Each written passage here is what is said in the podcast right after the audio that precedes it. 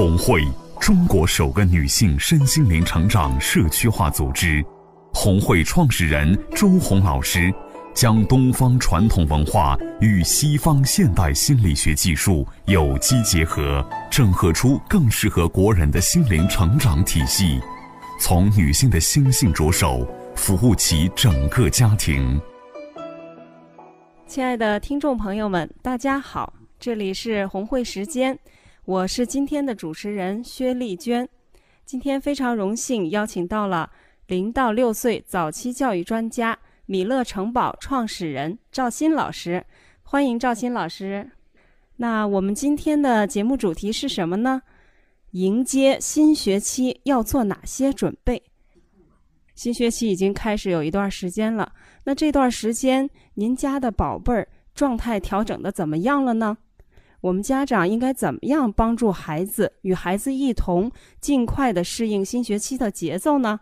我们今天就来倾听赵鑫老师的分享。好，那我们今天呢，呃，这个主题我们要围绕三个部分来给大家介绍。呃，首先第一点呢，就是新生的入园。那么我们呃，春暖花开的季节是新生入园的一个旺季啊，尤其是一小一点的宝贝，像两三岁。那我们首先呢，给大家再涉及到一个。啊，关键点就是我们家长所关注的，我们小宝贝呢多大适合入幼儿园啊？那我们之前也讲过，那在后期的节目当中啊，凡是涉及到比较关键的点，我们依然会重复的讲解啊，因为我们是系列性的节目，嗯，希望大家能够重复的收听。呃，一般来说，孩子两岁左右都可以进入到集体生活当中了啊，尤其是女孩子，啊，那男孩子和女孩子是不同的，男孩子的安全期呢会更晚一些。那也就是说，我们如果能让男孩子和妈妈待的时间更长，那就更好啊。也就是说，三岁为宜，那女孩子两岁就可以了。但是呢，我们如果妈妈能够亲自带，我们都带到三岁送。那都是最好的一个啊选择，但是呢，我们如果一岁多、两岁，哎呀，就要把这个孩子交给我们家的老人呐，这个保姆啊来带，那我们还不如把孩子送到专业的教育机构来啊，让孩子进入到属于他的这个集体生活当中啊。那这是这样重复的一个点啊，我们将要送的或者现在已经送的这些爸妈们，给大家做一些参考。那么我们宝贝。啊，入学前需要准备一些什么啊？这是我们很多妈妈关注的啊，甚至于现在可能您已经入园了，孩子还有一些问题出现，包括我们九月份儿哎要入园的，那我们正好借着今天这个话题，也都给大家讲到，你从现在就可以开始着手准备。所以说，虽然现在已经开学了，我们才播放这样一次节目，但是呢，什么时候都不晚哈哈啊，我们为后期做准备。啊，那首先我们不知道大家有没有听说过一个词叫分离焦虑，有有听过啊？分离焦虑期。那么我们孩子的人生当中其实有很多次的分离焦虑。那么首先第一次呢是离开妈妈的身体，啊，那个我们最初的第一个安全期。那么第二次是断奶，再有呢入学。再有呢，分床等等的这这些都会有面临这个分离焦虑的这个关键点。那跟入学呢，我们提前的准备呢都是一样的。我们首先呢要让孩子适应他将来分离的那个环境，啊，比如说首先第一点，我们的作息时间调整，作息时间要调整到和你将要入学的这个机构的作息时间大概一致。啊，你是上小学也好，上这个幼儿园也好，或者上托班啊，一样啊。那我们早上几点起床啊？这个早教机构或者幼儿园机构有没有午休啊？他的午休时间大概几点？哎，我们提前让孩子去养成这样一个作息的习惯，那么孩子在入园以后呢，他就会很快的去适应，那么也不会因为这一点而造成我们因为不适应带来的哭闹，接下来就是身体的不适。很多这个爸爸妈妈、爷爷奶奶都会说：“哎呀，刚上学我们容易生病啊，是不是幼儿园不好啊？老师这个对孩子照顾不周啊？啊，那我所说的这几点都是影响我们孩子最初入园生病的几个要素啊。首先，我们进入第一点就是作息时间啊。那我们睡不好，再加上哭闹，再加上心情不好，那肯定造成身体的不适。”啊，那就是我们第一点作息时间。那么第二点呢，就是我们的自理能力。那我们两岁多的孩子其实完全可以自己喝水啊，自己吃饭呐，自己入厕啊啊，包括呃力所能及的自己的事情都是可以做的。但是因为我们的家人过度的包办啊，过度的娇宠，那我们甚至于到三四岁了，孩子还完不成这些本来属于孩子应该自己做的事情。那么孩子突然换到一个环境当中，哇，天翻地覆的变化啊！一五六个人围着他，突然变成了没有人关注了，没有人啊，像家里照顾的那么精细的，时刻的问他你饿不饿啊，你渴不渴啊，想不想上厕所啊？啊，你这疼不疼，哪儿痒不痒？没有这样的人了，因为老师要关注到很多孩子啊，不可能像家里照顾的那么面面俱到。所以说，在入园以前，我们要让孩子自己学会喝水，甚至于自己能够睡觉。嗯，旁边能够有一个人陪着，拍着他就能睡着，而不是躺在那儿和他一起睡啊。尤其是白天，哎，我们这个能够自己入厕啊，不会擦屁屁的话，那至少我们自己能脱裤子、提裤子啊，就是小便至少能可以啊，自己吃饭。还能吃得很好。我曾经见过一些孩子在上幼儿园之后，啊，老师把饭端上之后，坐在那儿发呆，就不把饭当成一种兴趣，而觉得，呃，我我我吃饭就应该有人喂着我，哄着我，我才去吃一口。那么习惯来源于哪？就是家庭。那么我们在孩子初期的时候，分离焦虑啊，哎呀，担心和妈妈分开，妈妈会不会不要我？因为这个造成的哭闹啊，嗓子哑了，再不好好喝水，因为在家喝水都是哄着喝的。哎，喝喝一口啊，宝贝儿，喝一口，妈妈奖励你去哪哪游乐场玩啊，然后给你买个什么玩具啊，然后喝口就喝水就不生病，来再喝一口，再喝一口，永远是拿着这个水壶追到屁股后面，然后喝一口喝一口。但是在幼儿园呢，一般要用杯子了。哎，那是不是我们入园前要让孩子去适应和学习怎么用杯子来喝水？啊，那这就是习惯的更改，还有我们那些自理能力的体现。那如果这些我们提前都去准备了，那我们孩子入园，除了和妈妈的分离，那么这些都不是问题。啊，我能够自己照顾到自己，无论老师能不能关注到我，那关注了更好，关注不到我也不会因为家里和这个环境的落差而感受天翻地覆的变化。啊，那么也不容易生病了。那我们这两点是我们初期入园孩子最容易生病的两点。那么很多妈妈不理解或者不明白之后，就会把这个责任去推给幼儿园。那当然，呃，初期的时候幼儿园照顾不周肯定也会有啊，尤其是传统幼儿园，哇，全班的孩子全是新来的新生啊，那么照顾不周那是正常的。那我们自然已经明白了，它是一个正常的规律。老师的确照顾不周，那我们。如果不做些变化，不做些调整，那不是硬生生让孩子逼到生病的这个绝路上吗？所以，我们做妈妈的最爱孩子的，那么提前做些准备，是为了我们自己的孩子好，啊，你不要想着一次两次你哄了他让他喝了，那么能让他自己喝水，那是给他一辈子的。甚至我们在这个最初，我们孩子早期教育阶段，给他一个非常好的习惯，是对了孩子好的。啊，那么你刚开始仅仅的一次两次让他吃的很好，那是没有太大的效果的。那也就是说，嗯，如果想让孩子更快的适应幼儿园的生活，其实这个家校的配合是很重要的。就是在家里，妈妈要提前教会孩子一些。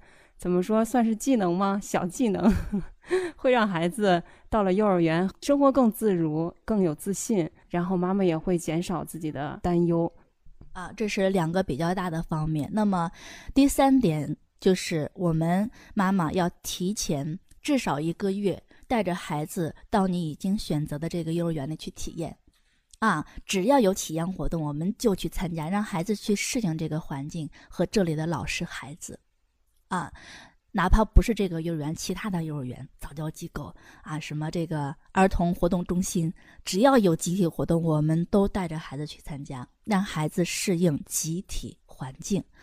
那么第三点就是，我们的妈妈要开始提前让孩子面对分离，短期的分离啊，家里如果有人帮你带，比如说老人也好。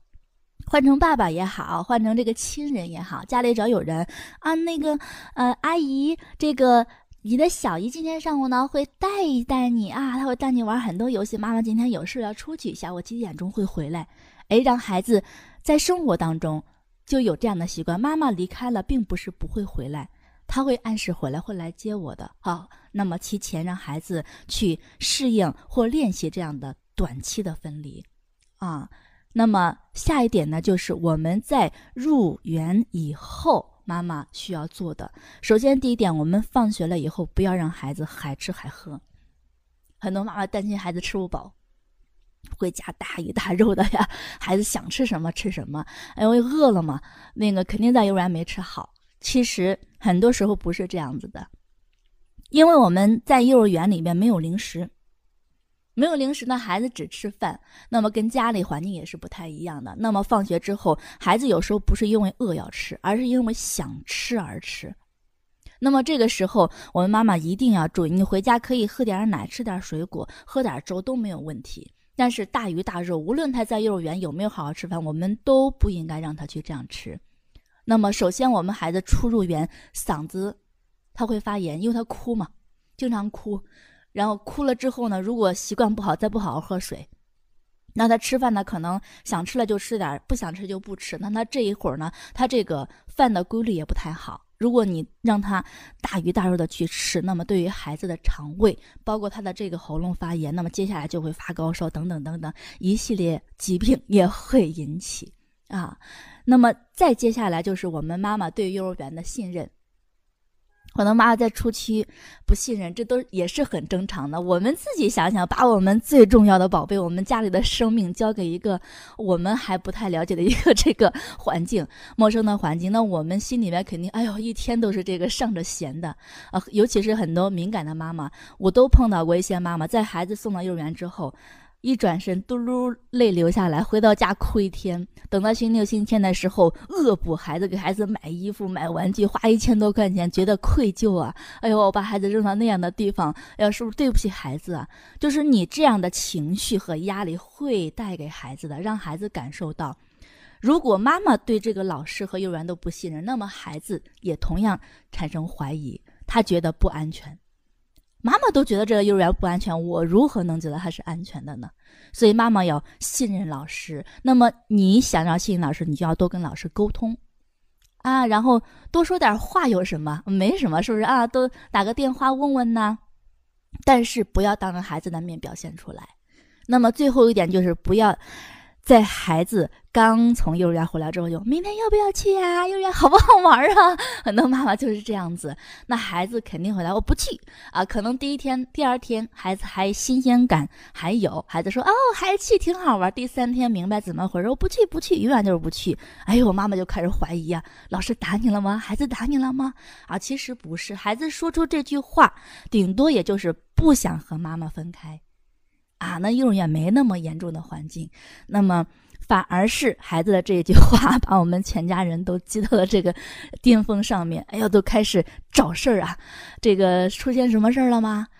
那我们既然知道了，孩子肯定会说不去幼儿园，那我们就不要去问这样的话题。我们就说，哎，幼儿园如何好，如何好？哇，我们明天看哪个老师对我们最好啊，或者哪个小朋友最可爱呀？有没有交到朋友啊？啊，就不问你明天去不去，或者你今天去不去，就让他当成上幼儿园就跟妈妈上班是一样的。到点了，正常去就行了。那么孩子不愿意去，问妈妈要去哪里呀？妈妈就，哦，我也不知道，我们走走看吧。哎，哇，到了幼儿园了，直接送去啊！我不想去啊，宝贝，所有的小朋友都要上幼儿园的哟，妈妈会准时来接你的啊。亲一个，嗯，妈妈爱你哦，再见啊！这样子给他非常非常平静的爱的告别就可以了。还有一些妈妈就是在送园的时候，就是跟孩子过度黏。哎呦，再陪你一会儿吧，妈妈，你再陪我一会儿。好，妈妈再陪我一会儿。好，妈妈，你跟我一块去那个教室，你别走。然后会一次一次的时间，呃，越来越长。那么这样的妈妈，孩子适应也比较慢。那么你还不如果断一点，让孩子能够明白你的爱就行了。很确定告诉他，妈妈爱你，妈妈下午啊六点钟准时来接你啊。你看着表，啊，你可能就是会提前来接，但是一定要准时啊，不能失言。那么妈妈在初期的时候，这些你一步一步的全都做到了，那么孩子就很快一周，顶多两周就适应幼儿园了。凡是那些一个月、两个月还在哭闹的孩子，一定是刚才的这些步骤里边，你有哪一些方面没有做到，或者是失误了。这就是我们新生入园需要准备的，还有包括入园以后我们妈妈需要做的一些事情。啊，那么在头一周、两周的时候，放学回家，甚至我们就少一些谈论幼儿园的事情，让孩子回到家就是正常的家庭生活啊，跟平常一样，不要去哎呀，今天怎么样？有没有人欺负你啊？哪怕是正向的，哎，有谁对你好啊？什么？你只要一提幼儿园三个字，孩子就敏感，因为你提到这三个字，他就想着我要分开，跟妈妈分开，甚至于出去的时候晚上做噩梦啊。大叫啊，这都是正常的，都是因为啊缺乏安全感。那我们的妈妈只需要做的就是，你经常，尤其是初入园的时候，多抱抱他，多跟他说：“妈妈爱你，妈妈爱死你了啊，妈妈太爱你了。”要这样说，这样做，满足孩子爱的这个安全感。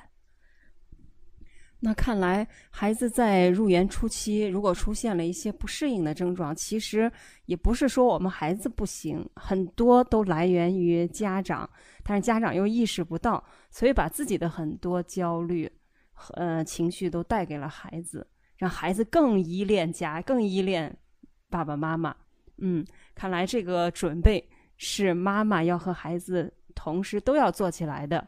而且要和幼儿园更好的配合，多跟老师沟通。刚才赵鑫老师给我们分享了，啊，我们要注意的第一部分的问题点。那么第二部分是什么呢？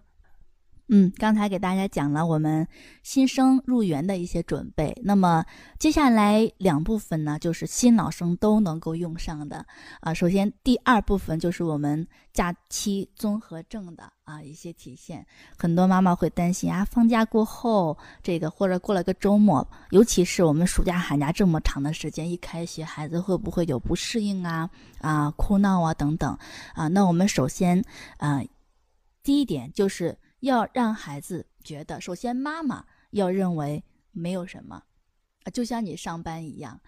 我们站在我们成人的角度去想，我们过了一个假期，马上要上班了，你是什么样的心情？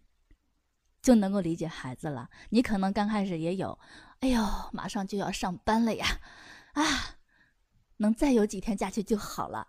哎，那孩子可能也有这样的想法，那不是正常的吗？啊，包括不想去上学，那也是正常的呀。但是很多妈妈她就想不到这一点，就觉得，哎呦，这个学校里边有什么，幼儿园有什么，啊，孩子怎么不愿意去呢？然后过于担忧。其实没什么，孩子只是想在家待着，在家多轻松啊！啊，因为一到集体环境，那就一定会有规则，啊，一定会有约束，那是很正常的。那我们正常的人到了工作环境也是一样，没有在家那么放松。所以我们就站在自己的角度去想这个问题就行了。正常的，无论孩子啊多么不愿意、不情愿，可能他也只是来发泄发泄、表达表达而已。就像你一样，啊，不想上班呐，那你到了上班那天真的不去吗？你还是照常去，那只是发发牢骚而已。你也要允许你的孩子发发气、发发情绪，对不对啊？所以不要把他想的那么严重。你就发现，当你真的。正常的把孩子送去了之后，过个两天三天，哎呦，孩子怎么这么开心呢？哎，那时候说那么不想入园幼儿园啊，其实跟我们是一样。我们真到了工作环境，哇，满满的正能量又回来了，那是一样的。就像我们的老师们也是一样的，一到那个工作环境，这个名词老师就回来了，然后跟假期的那个小姑娘，哎呀，咵一下子就分开界限了。那孩子也是一样，所以妈妈需要做的就是，不要因为孩子说不去上学，你就啊让他请假吧，请一个星期，请一个月啊，你越是这样，那么孩子的这个心里边的情绪就会越多，嗯，所以就把它当成正常的事就行了。那么第三部分就是我们过了这个假期之后，我们的生活呢，包括习惯呢，都会懒散啊，尤其是作息。啊，还有一些这个我们已经养成的规则，可能在这个时候都会被打破，因为这个妈妈也放松了，爸爸也放松了，可能就没有学期的时候，就是对于孩子那么呃多的这个关注和要求了啊，就是放任的也多了一些。所以在这个时候，我们呃需要做的就是，在我们新学期开学的时候，我们给孩子做一个新学期的作息时间表，啊，让孩子知道我每个时间点可以做什么。那么这个时间点你不用卡的那么死啊，我我八点就必须八点干什么，九点就九点干什么啊？它也就是一个大概的轮廓，就像我们成人给自己的一天有一个目标设定。啊，我上午干什么？下午干什么？晚上干什么？哎，这样就可以了。那么有一些时间的延误也是没有关系的。那么孩子也知道了，我明天、后天我都该干什么。那么他的生活当中就不容易出现焦虑、迷茫。很多孩子发脾气也会也是因为这，我不知道我接下来要干什么。我干了这件事情之后，会不会得到妈妈的批评？嗯，还是表扬呢。我全部生活在未知当中的，可想而知我们的孩子，哎呀，多么多么可怜呐！我们成人呢是有思想的，我们可以左右自己的事情，但是孩子还有爸爸妈妈、老师所有人压着呢。他想做的不能做，或者我不知道该怎么做，做什么。所以这个作息时间表，哎，就给孩子了一个明朗的生活。哎，我早上干什么？上午做什么？下午做什么？晚上做什么？平时做什么？周末做什么？哎，他都一目了然。那么稍微有一些变化，他也能接受。所以我们在做这个作息表的时候，要平时、周末划分开。哎，那周末的时候可能稍微可以放松一点，平常可能六点半都起床了。哎，周末可以七点半起床啊，不用那么赶了。所以要做两个作息表。啊，然后而且很多妈妈有时候说：“哎呀，这个孩子就就不想自己玩儿，就不会自己玩儿，老让我陪着，怎么办呢？”这个时间表就解决了呀。什么时候是妈妈的陪伴时间？那么孩子一说“妈妈陪我”，你就一句话就行了。晚上你看，宝贝，咦，看画的这个小人，还有带长头发的这个，你看就是妈妈陪你的。你看现在的时间是一个小人，是你自己的时间，是不是？到了妈妈陪你的时间，妈妈一定会好好陪你的。嗯，亲一个，啊，就这样就行了。就是到什么时间做什么事情，那么孩子也不会过度的去黏你了。那么，啊，过个一周两周，孩子完全养成习惯了，他就知道了哦，每天妈妈就会有固定的时间来陪伴我，孩子心里就有数了。那这些问题都得到解决了。那很多孩子不愿意读书啊，不愿意看书啊，哎，作息表里边给他设定上阅读的时间。啊，然后早上孩子不愿意起床啊，那我们在设置的时候，早上起床之后，如果时间允许，可以玩 iPad 呀，啊，看电视啊，安排一个他最喜欢的，哎呀，你会发现蹭蹭蹭，不用你给他穿，自己就穿着都起来了，因为他要给自己节约时间，因为作息上有要求，如果你超过时间的话，那么浪费的是你的时间，本来可以看二十分钟电视，可能只能看十分钟了。啊！你看，宝贝，时间过去了，只有十分，只能看十分钟了哟。哎，下次他就知道我要赶快穿得快一点，哎，我的时间才能这样走下去。所以，一个作息表可以解决我们生活中很多很多的困扰。啊，包括我们的午休。啊，那然后这个我们的吃饭、用餐、用餐时间，那如果他磨蹭了或者干什么，那么下面那个活动就会影响，让孩子知道他所。啊，节省的时间也好，浪费的时间也好，都是给他自己的，所以这样一个作息表能够起到很大的作用，也会让孩子这在家里边和幼儿园的这个生活不会反差那么大，在家就完全没有作息，完全没有要求，完全没有规则，一到幼儿园，哎呦就受约束，他怎么会喜欢上学呢？因为两个反差太大。也就是说，很多妈妈说：“哎，怎么一回家就变成这样？一到幼儿园就那么乖，为什么？因为幼儿园永远就是那样的作息：几点上课，几点下课，几点午休，几点吃饭，他不会变的啊。而为什么孩子一到幼儿园就规律的？因为他习惯呢。我一到这个环境就是这样子。那我们也要让孩子一回家，也是这个样子，让他养成习惯之后，那么他到哪里都是这样一个良好的作息。那么长期时间下去，不用人督促。”可能孩子就已经有了很好的习惯了，那么孩子也喜欢去上学，喜欢进入集体生活，因为到哪都一样啊，这就是我的生活。有了作息时间表，好像孩子的生活会更简单、更有序了。其实，作息时间表是一个很好的生活计划。听了赵鑫老师给妈妈们的几点建议，相信也能够解决您的一些困惑，让您能够更加放心的把孩子送到幼儿园，让孩子快快乐乐，早早的适应幼儿园的生活。我们的妈妈们，只要你有决心去做到，你就一定能够和孩子一起做起来的。好了，我们今天的节目就到这里了，感谢您的收听。如果您对我们的节目感兴趣，可以在节目下方跟帖评论与我们互动，也可以拨打红会公益热线幺幺四找到我们，还可以搜索红会官方平台与我们取得联系。我们下期节目再见。